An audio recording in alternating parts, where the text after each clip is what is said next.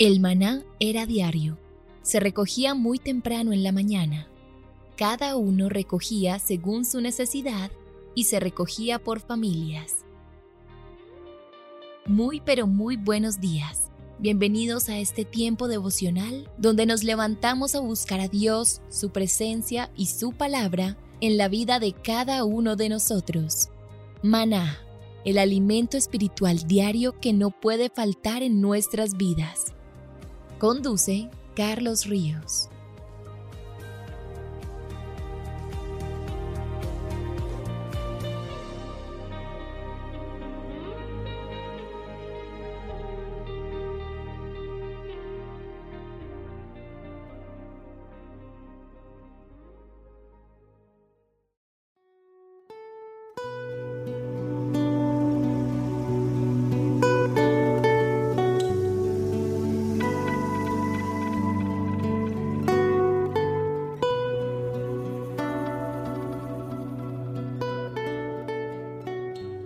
Tu agenda devocional maná. El pasaje sugerido para la lectura en tu devocional personal el día de hoy es Lucas 22 del 54 al 62. Así como Pedro, podemos negar a Jesús con nuestras actitudes, con nuestras palabras y aún con nuestro silencio. Cuando pases por una situación así, recuerda que Jesús entregó su vida por tus pecados. Te invitamos ahora a que respondas las preguntas que encuentras en tu agenda que te llevarán a conocer cada vez más a Dios y crecer en tu vida espiritual. Y para confirmar tus respuestas, visita nuestras redes sociales, Instagram y Facebook.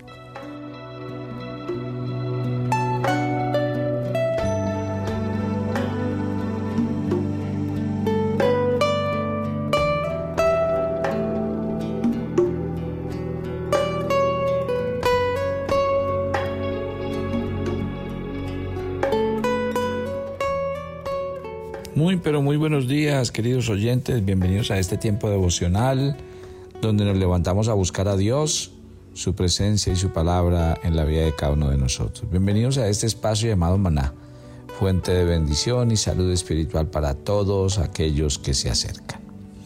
Estamos hablando de Jesús y hablamos de Jesús siendo Dios. Ahora hablemos de Jesús siendo hombre. En relación con la humanidad de Cristo, tenemos que eh, comenzar diciendo que Jesús es realmente Dios y realmente hombre. Primera de Timoteo, capítulo 2, verso 5 dice, el único mediador entre Dios y los hombres es Jesucristo, hombre. Y este Cristo, que es realmente hombre, no meramente hombre, porque la palabra no debe ser entendida como exclusividad negando la naturaleza divina. Cristo, tanto Dios como hombre, llamado a veces según una naturaleza o la otra. A veces es llamado Dios, a veces hombre. Y debido a que es realmente ambos, interesado y participando en dos naturalezas, está por ello calificado como un mediador entre Dios y los hombres. Ahora bien, en cuanto a la humanidad de Cristo, el profeta dice claramente, ¿se acuerdan de Isaías 9:6? Un niño nos es nacido, hijo nos es dado. Habla de un niño y eso indica su humanidad.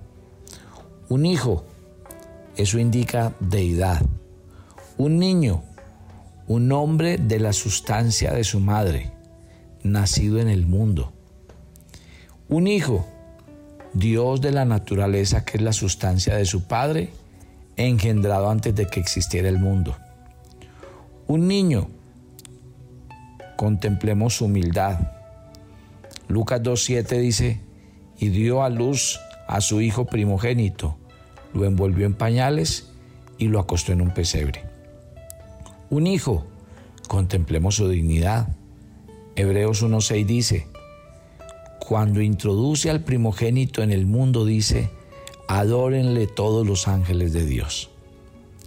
Para dar prueba de que era hombre, es suficiente decir que nació, vivió y murió. Dios se hizo hombre por una unión extraordinaria, magnífica, inexpresable. Cristo como hombre fue descendencia de reyes y si quiere tome la Biblia y busque en Mateo su genealogía. Como hombre juzgará al mundo, dice Hechos 17:31. Como hombre nació maravillosamente de una virgen, dice Mateo 1:23 e Isaías 7:14. El apóstol subraya el hecho que cuando dice que Cristo fue nacido de mujer, no de un hombre y una mujer, sino de una mujer sola, sin un hombre. Gálatas 4:4. Cristo como hombre fue predicho por los profetas, por diversas personas. Cristo como hombre fue atendido en su nacimiento por ángeles y santos, y para él fue creada una estrella excepcional. Cristo como hombre fue nuestro sacrificio y expiación, fue el pago por nuestro rescate, que nosotros nunca podríamos haber pagado, sino que nos hubiéramos quedado en la prisión del infierno toda una vida. Cristo como hombre fue concebido por el Espíritu Santo.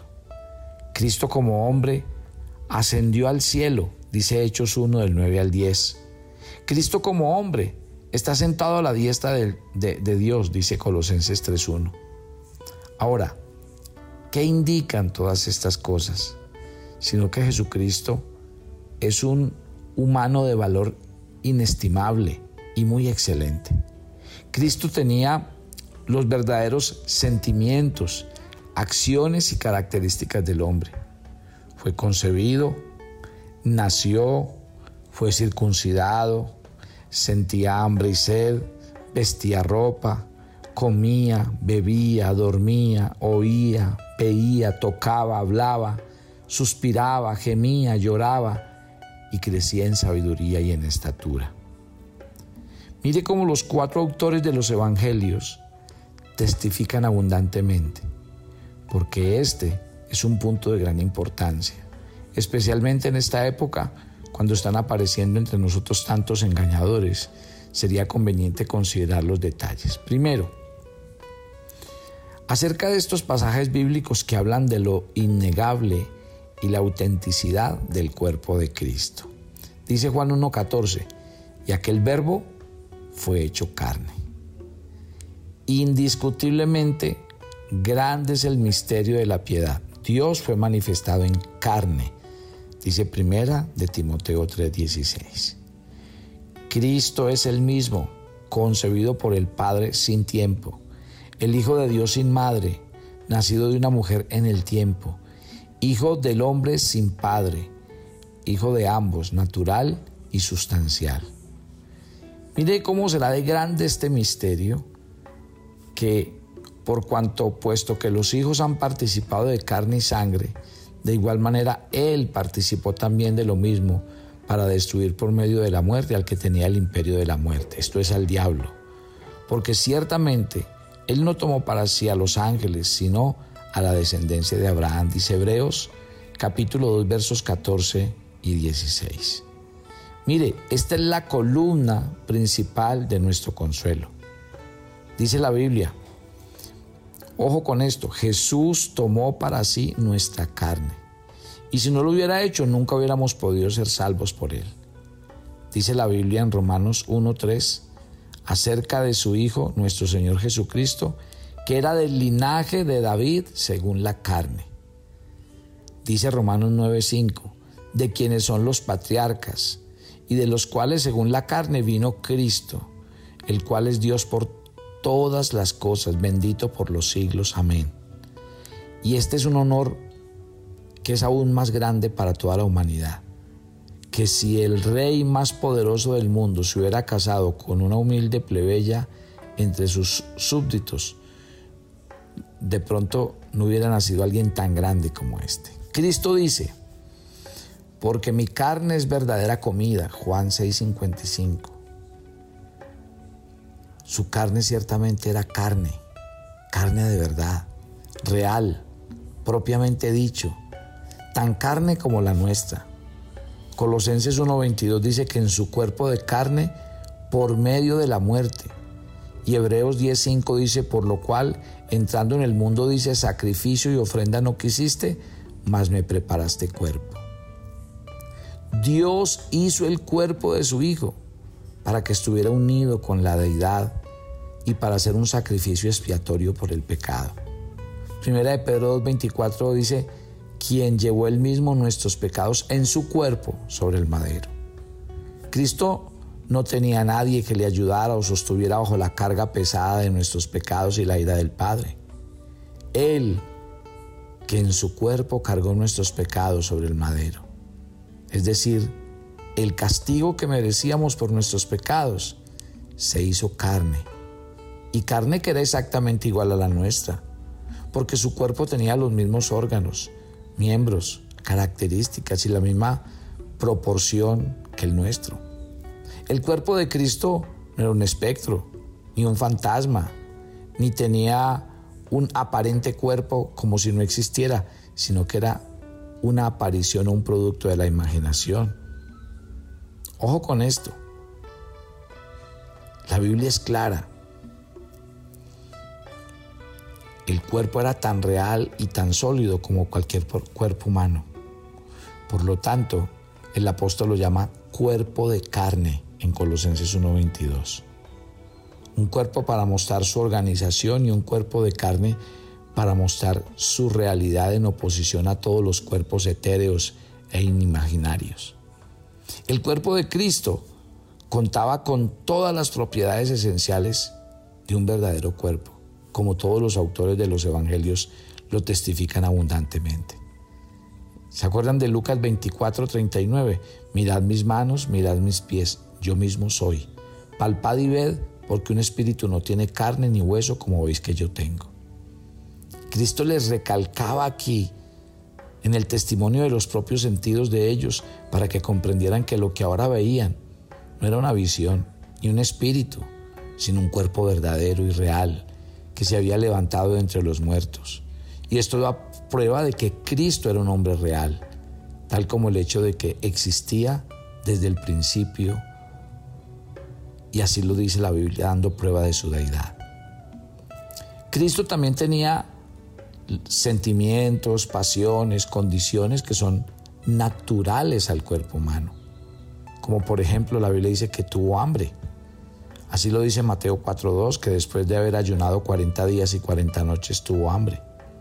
Cristo no tuvo hambre durante los 40 días, pero después tuvo hambre para mostrar que era un hombre. Y tal como Cristo tenía hambre, Cristo tenía sed. Y Juan 4.7 dice que vino una mujer de Samaria a sacar agua y Jesús le dijo, dame de beber. Y aquí vemos que él que era rico se hizo pobre para que nosotros pudiéramos ser ricos, dice 2 de Corintios 8:9. O sea, el que da a todas las criaturas su comida su tiempo, le pide agua a una pobre mujer con un jarro para refrescarse de su cansancio y calmar su sed. Jesús dijo, tengo sed en la cruz del Calvario en Juan 19, 28. Sangrar da sed. Ahora la Biblia dice que él dormía y Mateo 8, 24 cuenta la historia mientras Jesús dormía para demostrar lo cierto de su naturaleza humana y la debilidad de la fe de sus discípulos. Si aunque Cristo en su naturaleza humana dormía, su deidad permanecía despierta de modo que sus discípulos, estando en peligro, pudieron clamar a Él con más fervor y ser salvos de un modo extraordinario. Y así como Jesús dormía, también se cansaba. Ahí en ese pozo con la mujer samaritana, Jesús cansado del camino se sentó junto al pozo y era como la hora sexta. O sea, alrededor del mediodía, por el calor del mediodía, Cristo estaba cansado. Dice el pasaje que cansado, después de caminar toda la mañana, se sentó junto al pozo. Entonces, ¿qué podemos decir en resumen? Que Jesús fue concebido, que estuvo su tiempo en el vientre de la Virgen, que nació, que fue circuncidado, que vivió 30 años sobre la tierra y todo ese tiempo anduvo entre la gente, que sufrió, que murió que fue crucificado, que fue sepultado, que resucitó, que ascendió, que se sentó corporalmente a la diestra de Dios y corporalmente volverá a juzgar al mundo. Mi querido Hijo de Dios, mi querido oyente de Maná, ¿qué indican todas estas cosas que les estoy hablando, más que el hecho de que Cristo tiene un cuerpo verdadero? ¿Quién con un poco de inteligencia podría afirmar que todo esto podría suceder con un cuerpo imaginario? El cuerpo de Jesús fue real, como el cualquiera de nosotros. En segundo lugar, ya vimos todo lo concerniente a un cuerpo, al cuerpo de carne, y hablamos de todos los versículos bíblicos que hacen mención. Ahora hablemos de los diversos títulos y características que la Biblia da a Jesús y que son clara evidencia de la certidumbre y realidad de su naturaleza humana. Miren que Él es llamado el Hijo de la Virgen en Isaías 7:14. Es llamado su primogénito en Lucas 2:7. Es llamado el renuevo en Zacarías 3:8. El renuevo de justicia en Jeremías 33:15. Que es una vara del tronco de Isaí y un vástago de sus raíces, dice Isaías 11:1. Que es simiente de la mujer, dice Génesis 3:15. Que es simiente de Abraham, dice Génesis 22:18 que es descendiente de David, dice el Salmo 89, 36, que es linaje de David según la carne, dice Romanos 1.3, que es el león de la tribu de Judá, dice Apocalipsis 5.5, que es descendiente de Jacob, dice Génesis 28.14, que es descendiente de Isaac, dice Génesis 26.4, que un niño nos es nacido y un hijo nos es dado, dice Isaías 9.6, que es el Hijo del Hombre, dice Mateo 8.20, que es llamado Jesucristo hombre, primera de Timoteo 2.5. Porque por cuanto la muerte entró por un hombre, también por un hombre la resurrección de los muertos, dice primera de Corintios 15.21. La justicia no podía ser satisfecha por medio de la misma naturaleza que había pecado. Entonces, es llamado el Hijo de Dios, venido de mujer en Gálatas 4.4. Es llamado hombre en primera de Timoteo 2.5. Es llamado Hijo de David en Mateo 1.1. ¿Cómo dicen los escribas que el Cristo es el Hijo de David? Dice Marcos capítulo 12, verso 35.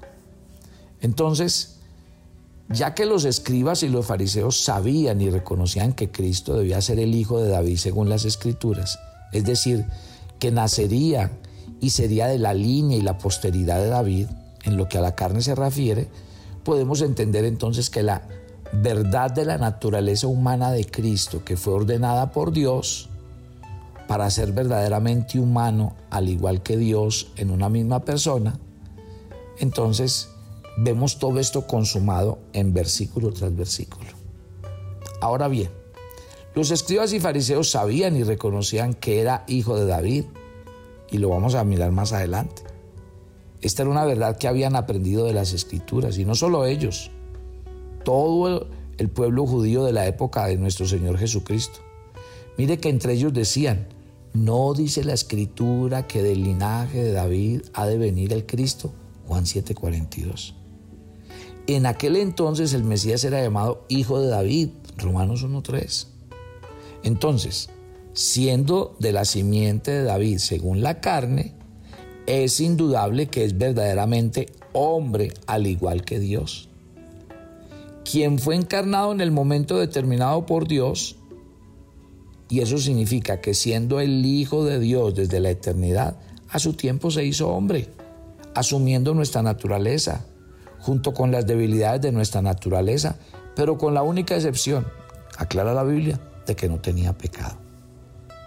Así que es que vemos, según lo que les acabo de mencionar, 18 nombres dados a Cristo en las Sagradas Escrituras que muestran abundantemente la, veracidad de la naturaleza humana de Cristo. En tercer lugar, Cristo tomó sobre sí la totalidad de la naturaleza humana. Y sigamos hablando de este punto porque me parece muy interesante, mi querida familia. Realmente era verdadera y completamente un hombre. compuesto de carne, de espíritu, de cuerpo y alma, ¿sí? Y Él asumió toda la naturaleza humana con sus partes esenciales. Y ojo que esas partes esenciales que componen al hombre son alma y son cuerpo. Y donde hay estos dos, hay un hombre de verdad. Y Cristo tenía ambos. Por lo tanto, Él era verdaderamente hombre. Si quieren, mañana seguimos, porque esto está muy interesante. Y yo quiero que ustedes aprendan para que no vayamos a la carrera. Mi querido Dios, gracias por darnos a la persona de Jesús. Y yo siempre que estudio acerca de la humanidad de Jesús digo, si hay alguien que nos entiende, es Él. Porque Él sabe quiénes somos, de qué, estamos compuestos. Él conoce nuestras debilidades, nuestros temores. Él conoce la naturaleza de nuestra humanidad. Él la sabe. Si hay alguien que lo conoce a usted y si hay algo que me conoce a mí, es Jesús. Porque ese Jesús hecho carne y hecho hombre tuvo un cuerpo. Y por eso es que Él sí nos puede decir que oremos, que no desmayemos, que no nos debilitemos, que nos postremos, porque es que Jesús tuvo un cuerpo. No podría decir que, ah, claro, es que Jesús nos manda a orar porque es que Él no sabe lo que significa orar y estar y pasar tanto tiempo de rodillas. O Jesús no sabe lo que es llevar una carga. Claro que Jesús lo sabe todo. Y esta mañana mientras horas, quiero decirte que si alguien sabe y conoce lo que hay en tu corazón es Él puedes confiar en Él.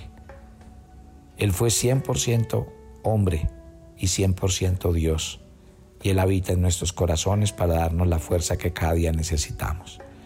Por eso Jesús, tú que nos conoces tanto, te entregamos este día. Te entregamos nuestros problemas, nuestras cargas, nuestras necesidades. Y te pedimos que vayas cada día delante de nosotros. Cúbrenos con tu sangre. Guárdanos del mal, susténtanos en todo. Y gracias por ir delante de nosotros. Te alabamos y te bendecimos en el nombre de Cristo Jesús. Amén y amén. Recuerden, mi querida familia, que estamos desarrollando un proyecto con adultos mayores en esta Navidad. 120 adultos mayores a los que vamos a atender, a los que vamos a dar un regalito, a con los que queremos ir a dar y ofrecer una comida, muchas cosas para hacerlos felices. Y si Dios a usted le ha dado y le ha dado la gracia de tener, pues también le da la gracia de compartir con otros. Así que si quiere ser parte del proyecto, nos hace saber y le decimos dónde puede apoyar. Nos vemos mañana. Bendiciones para todos.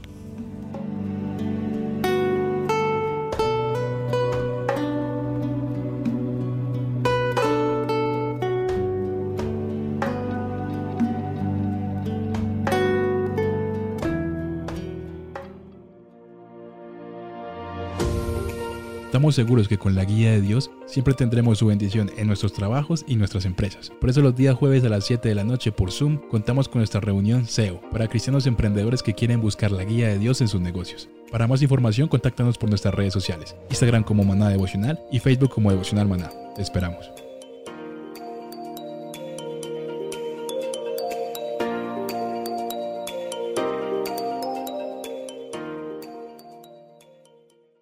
¿Quieres enterarte de nuestros temas, reuniones y devocionales? Suscríbete a nuestro canal de YouTube Devocional Maná y da clic en la campanita de cualquiera de nuestros videos para activar el recordatorio.